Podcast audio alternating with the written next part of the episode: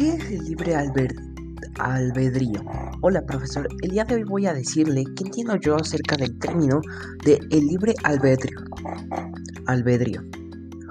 El libre albedrío es el poder tomar tus propias decisiones, por ejemplo, con quién te juntas, con quién convives o cosas así por el estilo y que te ayuden a cumplir un propósito y que puedas ver quién te ayuda a cumplir eso o poder hacer tus propias decisiones y tomarlas y acordarte a las situaciones o lo que causan, por ejemplo, si causa algo bueno, si causa algo malo o si causa algún daño.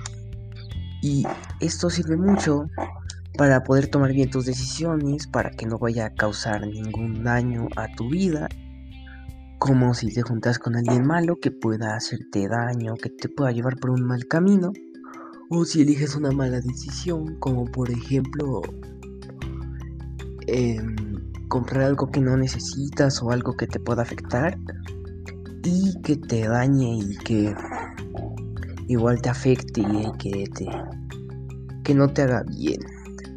Bueno, eso es todo. Muchas gracias por su atención, profe. Nos vemos.